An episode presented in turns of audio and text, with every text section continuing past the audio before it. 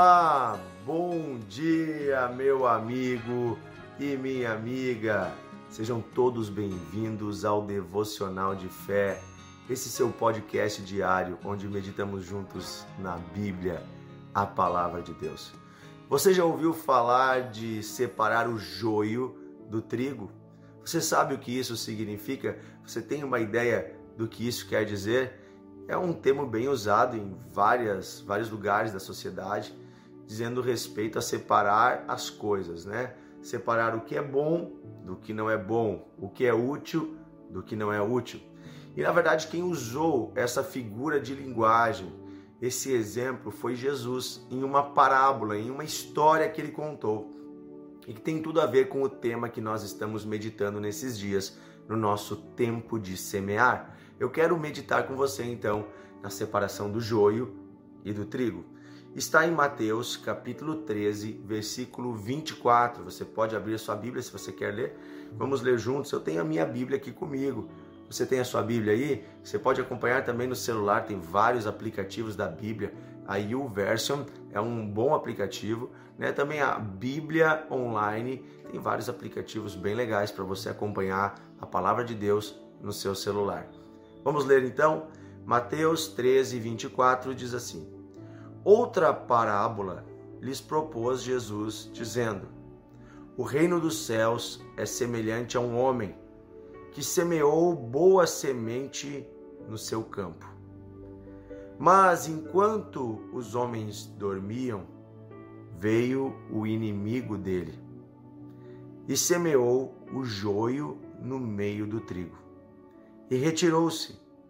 E quando a planta cresceu e produziu fruto, apareceu também o joio. Então, vindo os servos do dono da casa, lhe disseram: Senhor, por acaso tu não semeaste boa semente no teu campo? De onde vem, pois, o joio? Ele, porém, lhes respondeu: Um inimigo fez isso. Mas os servos lhe perguntaram: Queres que vamos e arranquemos o joio? Não, replicou ele, para que ao separar o joio, também não arranqueis com ele o trigo.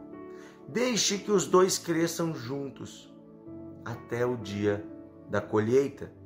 E no tempo da colheita, eu direi àqueles que colhem, aos ceifeiros: ajuntem primeiro o joio atai-o em feixes para ser queimado. Ajuntai uh, para ser queimado, mas o trigo recolhei-o no meu celeiro. Depois os discípulos perguntaram para Jesus: Nós não entendemos direito o que, que significa essa história do joio e do trigo. Está lá no versículo 36, né? Diz assim: Então, despedindo as multidões, Jesus foi para casa. E chegando-se a ele os seus discípulos, disseram: Explica para nós a parábola do joio no campo. E ele respondeu: O que semeia a boa semente é o filho do homem. É ele mesmo, é Jesus. O campo é o mundo. A boa semente, desculpa, a boa semente são os filhos do reino, os filhos de Deus. O joio são os filhos do maligno. O inimigo que semeou é o diabo.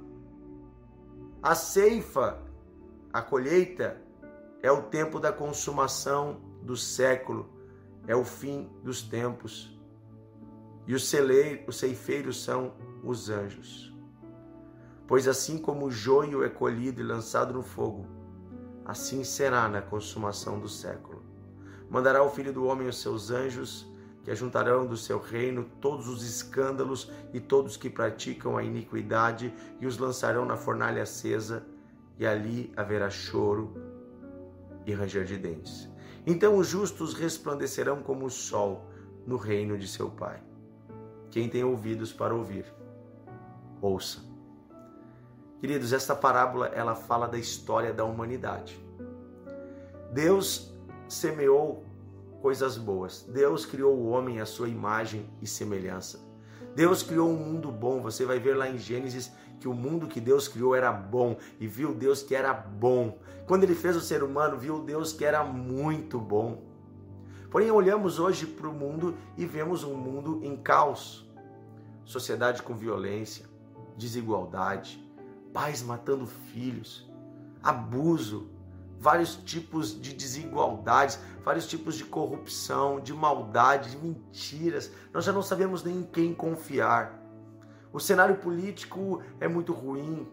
A economia são altos e baixos, as pessoas são egoístas. Daí você diz, mas como Deus fez o mundo bom e o mundo se tornou essa coisa que ele é hoje? E às vezes até perigamos nos revoltar contra Deus. Aqui Jesus está deixando bem claro: não foi Deus que semeou o mal, foi Satanás, foi o diabo, foi o inimigo de Deus. Depois de Deus ter semeado o bem, ter criado o homem à sua imagem, veio o diabo e semeou o mal no meio do bom campo que era o mundo. O mal entrou, o pecado entrou no mundo. Ele foi acolhido pela humanidade. E hoje nós temos na terra tanto o bem quanto o mal os filhos do reino de Deus e os filhos do reino das trevas. Porém, algumas pessoas querem que Deus faça justiça agora. Algumas pessoas dizem: Senhor, separa o joio do trigo. Senhor, por que, que tu não faz nada contra os maus? Senhor, por que, que você deixa eles crescerem, a vida deles acontecer assim? Tanta coisa errada nessa terra. Muitas pessoas são como aqueles anjos nessa história, como os trabalhadores desse Senhor. Deus, porém, diz: Olha, haverá o tempo da colheita. E quando houver a colheita, nós vamos separar o joio do trigo. Só para você entender o que é joio, é, existe uma semente muito parecida com a semente do trigo, que produz uma planta que, olhando de fora, é igual à planta do trigo. Só que quando chega a hora é, em que o trigo ele cria as suas espigas com as suas sementes, o joio não tem não tem semente dentro, não tem trigo, não tem grãos. O joio, ele é seco, ele é infrutífero. Ele aparentemente, você olhando de fora, ele é igual ao trigo, mas ele não é trigo. Ele não tem nenhum tipo de utilidade. O joio é uma erva daninha e ele parece igual ao trigo. Então quer dizer que olhando as pessoas de fora hoje, nós podemos nos confundir, achando que esta pessoa é boa ou que aquela pessoa é má.